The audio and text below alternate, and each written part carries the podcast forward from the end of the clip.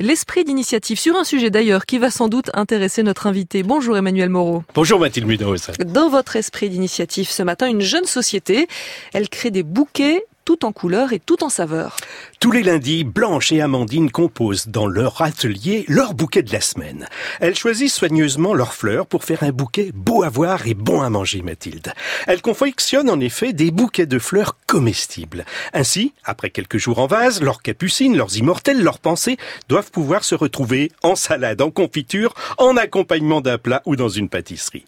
Une incitation à la culture de fleurs naturelles et saines. Blanche Pia, cofondatrice de Fleurivore. Dans ce bouquet, on a des œillets, on a de la bruyère, on a de l'amande douce, on a de la sauge ananas, on a de la myrte et on a de la coriandre vietnamienne tous ces végétaux en fait font un très joli bouquet. Il y a une harmonie de couleurs. Là, on est on est plutôt sur des teintes en fait roses. On a des petites touches rouges qui rappellent un peu l'atmosphère de Noël. Donc euh, voilà, on est plutôt sur un bouquet pâle. On a euh, quand même la menthe et la myrte qui ramènent un peu de fraîcheur avec ce vert assez éclatant. On a aussi la sauge ananas qui a un rouge qui tire un peu vers le rose qui, qui appelle vraiment l'œil. Alors c'est tout l'enjeu en fait de notre projet, c'est qu'il faut réussir en fait à trouver des fleurs qui soient à la fois d'un point de vue ornemental intéressantes et qui apporte vraiment quelque chose dans l'assiette.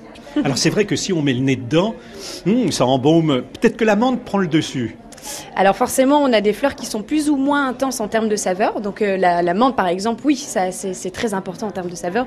Mais, euh, mais voilà, on essaye d'équilibrer justement la recherche des saveurs pour avoir à la fois des fleurs qui soient intenses en termes de goût et d'autres qui soient plus douces. C'est tout l'enjeu. Et elles font des bouquets comestibles toute l'année?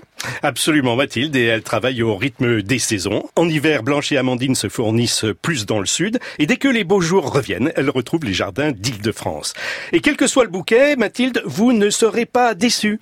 Il est toujours accompagné d'un petit carnet de recettes blanches. Dans ce carnet, il y a à la fois un schéma botanique qui reprend toutes les euh, parties comestibles, et euh, au verso, on a une suggestion de recettes. Donc euh, après, si jamais on a un peu d'imagination, on peut, on peut imaginer évidemment plein de recettes sucrées, salées. Et pour accompagner le tout, eh il y a un descriptif de la plante. Alors par exemple, je vois là, il est écrit qu'il ne faut pas manger la tige. Exactement. On a euh, avec chaque bouquet du coup une première fiche qui reprend euh, toutes les précautions d'emploi. Donc que ce soit euh, les parties qui sont pas comestibles, parce qu'il y en a, mais c'est aussi rappeler aux consommateurs que les fleurs comestibles doivent être cultivées en ce sens, c'est-à-dire écologiques, sans traitement, et il faut absolument être certain que la variété appartient à une famille de, fleurs comestibles. Et Blanche, vous avez toute la traçabilité de ces plantes. On rencontre chacun de nos producteurs, donc on va les voir, on regarde comment est-ce qu'ils travaillent, comment est-ce qu'ils traitent leurs leurs fleurs et on s'assure qu'ils les traitent bien. Donc du coup, on garantit toutes nos fleurs absolument sans traitement. Et cette toute jeune société s'appelle Fleurivore. Des fleurs pour les yeux et les papilles. Vous en avez goûté, Manuel? Oui. Et alors? C'était bon, j'ai mangé des capucines. C'est vrai? Merci beaucoup Emmanuel Moreau. Votre chronique L'esprit d'initiative est sur franceinter.fr.